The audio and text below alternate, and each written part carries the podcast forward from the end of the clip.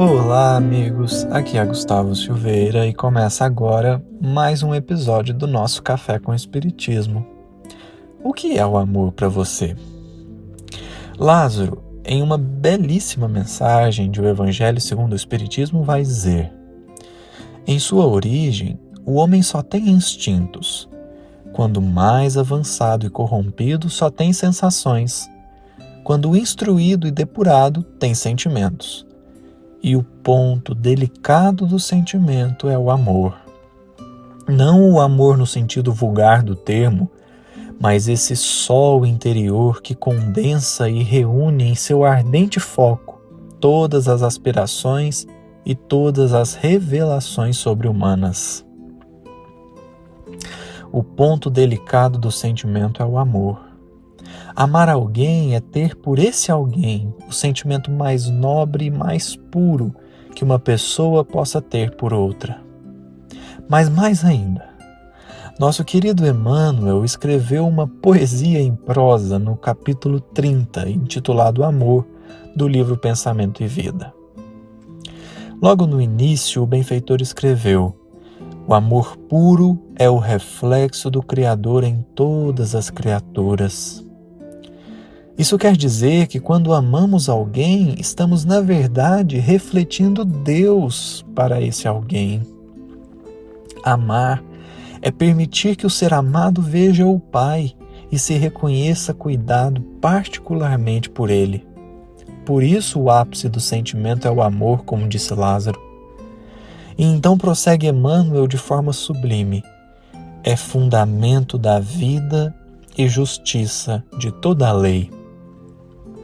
Sem o amor, a justiça vira injustiça, como dizem os Espíritos na questão 879 do Livro dos Espíritos, porque quem quer que intente exercer justiça sem amor cairá ou nos desmandos da violência ou na permissividade dos privilégios. O amor é fundamento da vida, diz Emmanuel. Se pensarmos com um pouco mais de cuidado acerca da criação, perceberemos que Deus nos criou porque Ele nos ama. Ama de maneira tão desinteressada, sem esperar nada em troca, porque a simples oportunidade de poder amar já é em si mesma uma grande recompensa. Mas nessa página inigualável de Emmanuel, o que mais nos emociona é quando ele escreve: Vemo-lo assim, isto é, vemos o amor como silenciosa esperança do céu, aguardando a evolução de todos os princípios e respeitando a decisão de todas as consciências. Mercê de semelhante bênção, cada ser é acalentado no degrau da vida em que se encontra. O verme é amado pelo Senhor, que lhe concede milhares e milhares de séculos para levantar-se da viscosidade do abismo, tanto quanto o anjo que o representa junto do verme. A seiva que nutre a rosa é a mesma que alimenta o espinho dilacerante. Na árvore em que se aninha o pássaro indefeso, pode acolher-se a serpente com as suas armas de morte. No espaço de uma penitenciária, respira com a mesma segurança o criminoso que lhe padece as grades de sofrimento e o correto administrador que lhe garante a ordem. O amor, repetimos, é o reflexo de Deus, nosso Pai, que se compadece de todos e que a ninguém violenta, embora em razão do mesmo amor infinito com que nos ama, determine e estejamos sempre sob a lei da responsabilidade que se manifesta para cada consciência, de acordo com as suas próprias obras. É por isso que há algo de constrangedor no amor. É um sentimento que, quando no seu estágio mais puro, só depende de quem ama e nunca do ser amado. Quem ama, ama independente do que o ser amado faça, diga ou pense. E assim é Deus conosco. Nada há que possamos fazer que altere esse amor. Você já é profundamente amado mesmo falhando, mesmo caindo, mesmo errando, mesmo fazendo todo o mal. A caminhada de evolução espiritual, portanto, não é sobre fazer por merecer o amor de Deus, porque esse amor é verdadeira graça. Como diz Jesus no livro Boa Nova, ainda não o conhecíamos e já ele nos amava. A caminhada de evolução espiritual é sobre perceber esse amor. Talvez a felicidade dos espíritos puros esteja justamente aí. Não só sabem que são amados, mas conseguem perceber, experimentar e sentir esse amor 24 horas por dia, sete dias na semana.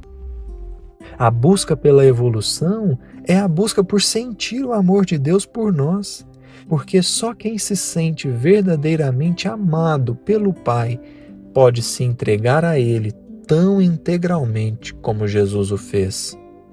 Quando nos sentimos amados por Deus, a caridade vira algo natural. Você se sente de tal forma aceito e compreendido que sente necessidade de espalhar o bem e o amor para todos, indistintamente e nada que os outros fizerem a você poderá abalar essa fortaleza que foi edificada. Deus me ama e isso me basta para prosseguir, apesar do que me disseram, apesar do que me fizeram, apesar do que pensaram sobre mim. E aí Emmanuel finaliza a mensagem dizendo: herdeiros dele que somos, raios de sua inteligência infinita, e sendo ele mesmo o amor eterno de toda a criação, em tudo e em toda parte, é da legislação por ele estatuída que cada espírito reflita livremente aquilo que mais ame, transformando-se-lhe aqui e ali, na luz ou na treva, na alegria ou na dor, a que empenhe o coração. Eis porque Jesus, o modelo divino enviado por ele à terra, para clarear-nos a senda em cada passo de seu ministério, tomou o amor ao Pai por inspiração de toda a vida, amando sem a preocupação de ser amado e auxiliando sem qualquer ideia de recompensa. Descendo à esfera dos homens por amor, humilhando-se por amor, ajudando e sofrendo por amor, passa no mundo de sentimento erguido ao Pai excelso, refletindo-lhe a vontade sábia e misericordiosa. E para que a vida e o pensamento de todos nós lhe retratem as pegadas de luz, legou-nos em nome de Deus a sua fórmula inesquecível: Amai-vos uns aos outros, como eu vos amei.